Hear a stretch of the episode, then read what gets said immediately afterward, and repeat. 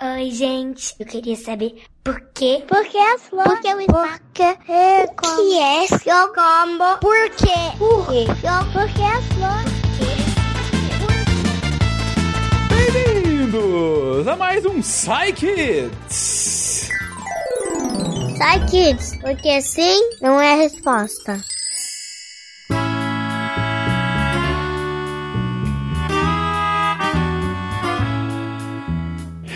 Estou aqui com o companheiro de todas as horas, Tarek Fernandes. Olá, filhotes humanos. E estamos aqui só nós dois, Guache e Juba não puderam estar aqui conosco, mas quem pôde estar são essas perguntas. Essas perguntas simplesmente maravilhosas, feito por vocês, crianças. E para começar, temos a pergunta do Ângelo, de 11 anos. Vamos lá, Ângelo. Oi, eu sou o Nicolas, tenho 8 anos e essa é a pergunta do Anjo, de 11 anos. De que é feito o petróleo? Excelente dúvida, Ângelo. Sem dúvida, é importante a gente saber como é feito o petróleo, porque o petróleo está nas nossas vidas de muitas formas diferentes. E quem vai te responder é uma cientista. É a nossa querida Michelle. Michelle responde ao Ângelo como é feito o petróleo. Diz aí, Michelle, pra ele que na verdade o petróleo é feito de dinossauros. Não, pera.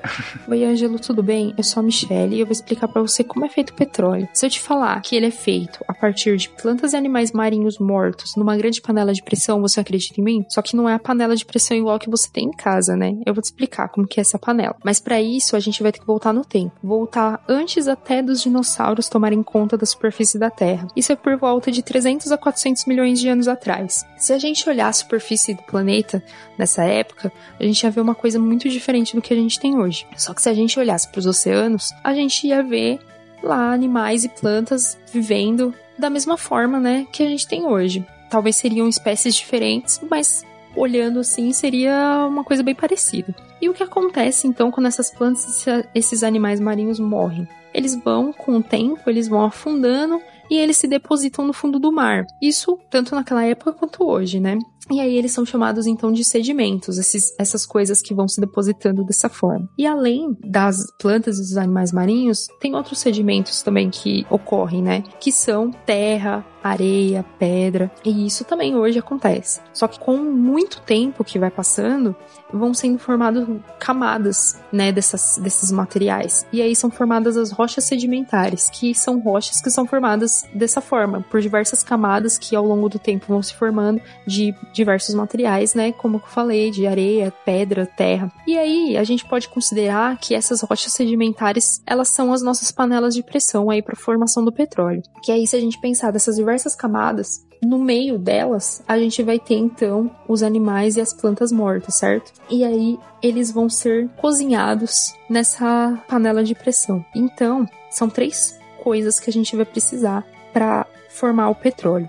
No meio aí dessa desse monte de camada, o que, que vai acontecer? Vai ter uma alta pressão em cima, né, sendo aplicada aí nessa nos animais e no, nas plantas mortas, porque é muito peso que vai ter em cima por conta dessas rochas sedimentares, além da própria água, que seria como se você pega, sente aí, faz força com o seu pé no chão. Você tá aplicando uma pressão no chão. É a mesma coisa, então. Toda aquela rocha, aquela água por cima ali da onde tá os peixes e as plantas mortas estão aplicando uma alta pressão em cima deles. Então essa é a primeira coisa que a gente precisa, alta pressão. A segunda coisa são os micro-organismos. O que, que esses micro-organismos fazem? Pensa que você comeu uma banana e você joga lá a casca fora. Depois de um tempo, se você ainda não tirou o lixo, você vai lá olhar, aquela casca de banana ela tá diferente, certo? Por quê? Porque os micro-organismos eles estão se alimentando ali no, na casca de banana e aí eles começam a fazer a casca apodrecer. E aí vai ser a mesma coisa lá. Os animais e as plantas mortas, eles também vão começar a apodrecer ali no meio daquela monte de camada de, de das rochas sedimentares. Então essa é a segunda coisa. E a terceira coisa é a temperatura.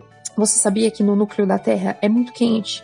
E aí, se a gente pensar, quanto mais longe a gente estiver do núcleo da Terra, mais a gente não vai sentir essa temperatura, certo? E aí, se a gente pensar, o fundo do mar, ele tá muito mais perto do núcleo da Terra do que a, a gente tá na superfície, certo? Então, lá no, no fundo da, do mar, ainda é muito quente. E aí vai ter essa temperatura que também vai ser o que vai ajudar aí a, a fazer a formação do petróleo. Então, são essas três coisas: é a temperatura, a alta pressão e micro, os micro-organismos que vão fazer acontecer diversas reações químicas naquele material que a gente tinha de plantas e animais mortos. E essas reações químicas são transformações que vão acontecendo nesse material até que ele forme o petróleo. Além do petróleo, o gás natural, que é outro combustível fóssil, ele é formado da mesma forma.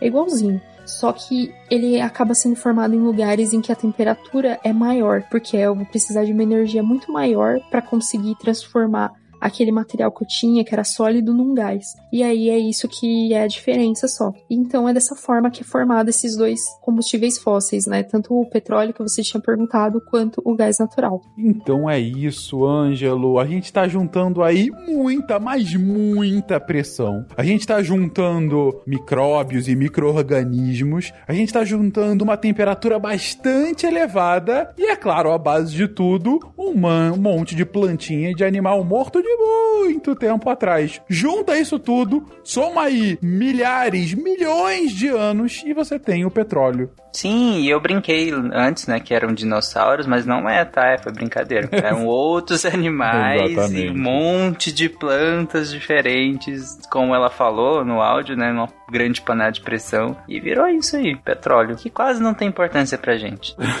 o que é extremamente importante pra gente. Mas, Tarik, a gente falou que você tem um monte de plantas e bichinhos mortos que fazem esse petróleo, né? Uhum. Já reparou que tem algumas plantas que são diferentes das outras? Porque o Miguel, de 6 anos, reparou. Vamos lá, Miguel. Oi, meu nome é Miguel Fernandes.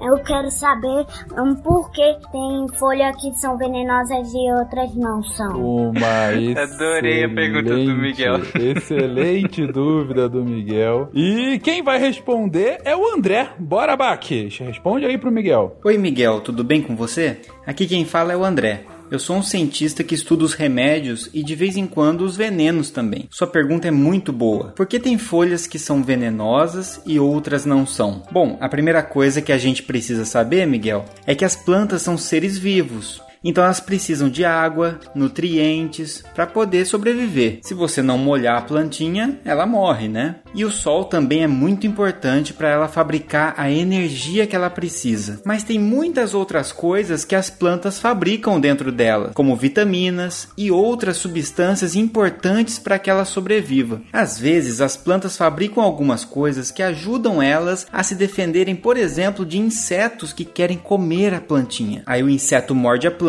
e acaba passando mal, para de comer a planta, né? Então, são substâncias que a planta produz que podem ser tóxicas, ou seja, podem ser venenosas para alguns animais. Então, toda folha e outras partes da planta, como raiz, caule, etc., todas essas partes sempre vão ter várias coisas que as plantas produzem. Acontece que a gente é bem diferente de um inseto, né, Miguel? Então, tem plantas que são venenosas para um inseto, mas que a gente consegue comer porque o nosso corpo consegue usar, consegue digerir, consegue eliminar essas coisinhas que a planta fabricou e que a gente acabou comendo. Mas tem plantas que fabricam substâncias que o nosso corpo não sabe como lidar. Ele não sabe o que fazer com isso, e isso fica no nosso corpo fazendo mal, machucando algum órgão. Então daí a gente chama essa planta de planta venenosa ou de planta tóxica, que são as plantas que fazem mal para a saúde das pessoas. Tem planta que vai dar dor de cabeça, tem planta que vai dar alergia, tem planta que vai dar diarreia e tem planta que vai fazer a pessoa passar tão mal que ela vai precisar ir para o hospital. Então, na verdade, Miguel, tem plantas que nós, seres humanos, somos capazes de comer e ficar bem. E tem plantas que, se a gente comer, a gente vai passar muito mal. Mas isso varia de animal para animal, sabia? A vaca, por exemplo, ela fica lá no pasto comendo grama o dia inteiro e fica bem, né? Você acha que você ia ficar bem se ficasse comendo grama o dia inteiro no pasto, Miguel? Já pensou? Então, Cada animal consegue comer algumas plantas, mas não consegue comer outras. Vou dar um exemplo. Você sabia que para fazer chocolate a gente usa uma planta? É isso mesmo, a gente usa o cacau, que é o fruto do cacaueiro. Você já comeu chocolate, Miguel? É bom, né? Pensa comigo, chocolate é venenoso? Não é, né? Então o cacau não é venenoso para mim, nem para você ou para qualquer pessoa que está ouvindo. Mas sabia que para o cachorro o cacau é venenoso? Pois é, o corpo do cachorrinho não sabe muito bem o que fazer com o cacau. Quer dizer, com algumas substâncias que estão no cacau. E aí o cachorrinho passa mal, coitado. Não pode ficar dando chocolate pro cachorro. Que perigo essas plantas venenosas, né, Miguel? Então a gente só pode comer coisas que o ser humano consegue comer.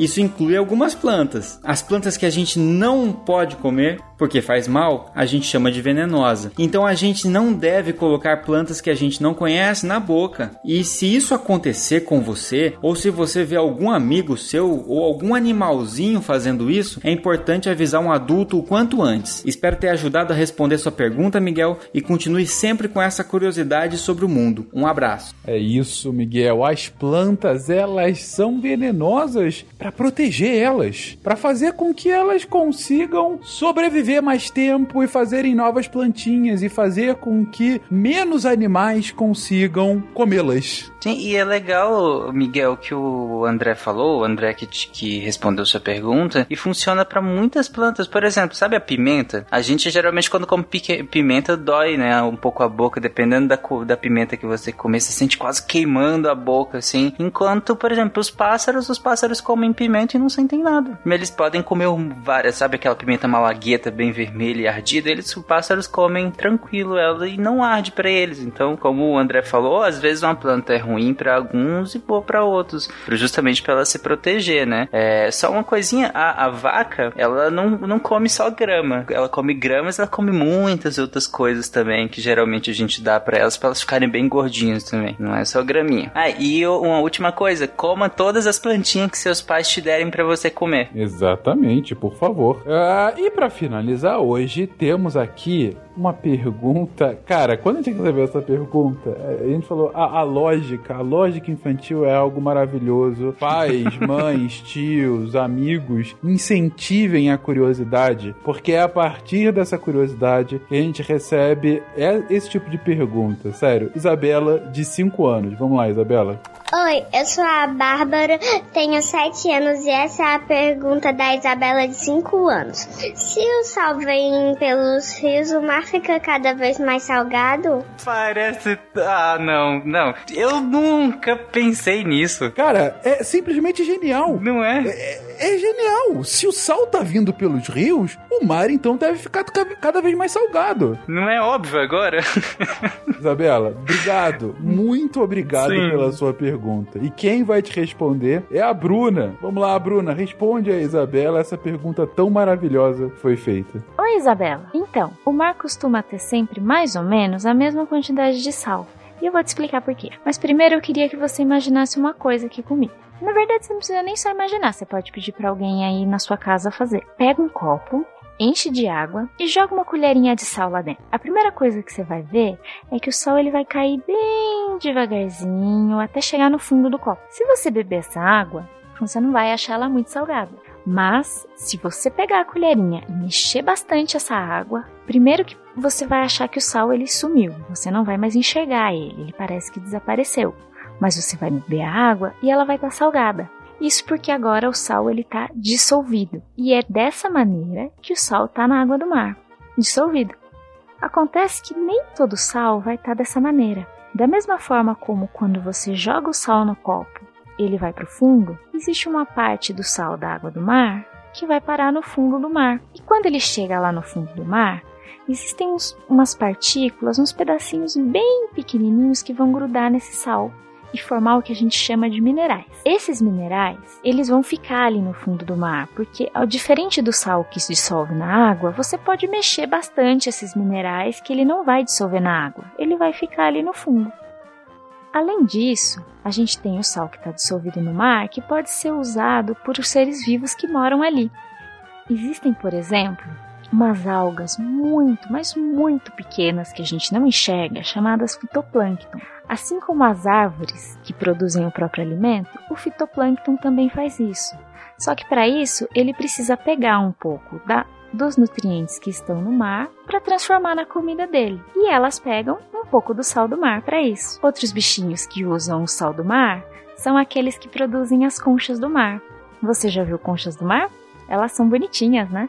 Então, elas são bem durinhas e servem como casa, como proteção para uns bichos que têm corpo bem molinho que moram no mar. Esses bichos, eles usam o sal do mar para produzir essas conchinhas. Então, Isabela, por mais que os rios estejam sempre levando mais e mais sal para o mar, ele não fica cada vez mais salgado porque uma parte desse sal acaba sendo usado, seja por seres vivos ou pelos minerais no fundo do mar, entendeu? Um beijo para você e mande mais perguntas. É isso, Isabela. Primeiro, mais uma vez, brigadíssimo por a sua pergunta tão maravilhosa como foi. Mas o sal, na verdade, ele acaba de alguma forma reincorporado. Ou fica lá depositado no leito dos mares, ou outros bichinhos usam esse sal para viver, para sobreviver, seja para comer, seja para fazer o lugar onde eles moram, enfim. O negócio é que o sal, ele volta para os bichinhos, que aí vão acabar indo, vão continuar reproduzindo, vão indo parar em outro lugar. Um ponto aqui é que esse sal ele tá sempre circulando, e é por isso que o mar não vai ficando cada vez mais salgado. Inclusive, Isabela, dentro do nosso corpo tem muito sal, e é por isso também você não pode comer muito sal sal. Mas dentro do nosso corpo já tem muito sal. Então, dentro de todos os animais tem uma boa quantidade de sal. Então, a gente vai trocando isso com o mar. A gente tem pedacinhos do mar dentro da gente também. É isso, é isso. E tendo um pouco do mar dentro da gente, descobrindo como que o petróleo existe e tendo cuidado para não comer plantas venenosas, a gente encerra o programa de hoje. Tarek, qual é a sua dica da semana para as crianças? A, a, minha mensagem, na verdade, eu vou repetir comam plantinhas. Comam as plantinhas que seus pais dão a vocês, porque elas são muito importantes. Mas as plantas que os seus pais dão, não qualquer planta na rua, por favor. Exatamente, não pode. Inclusive, o, o, reforçando o que o André falou lá na resposta dele, se vocês virem amiguinhos comendo plantinhas que não podem, ou seus animaizinhos comendo, corre e avisa um adulto. Não pode. Exatamente. Um beijo para vocês, crianças, e até semana que vem. Até semana que vem, filhotes humanos.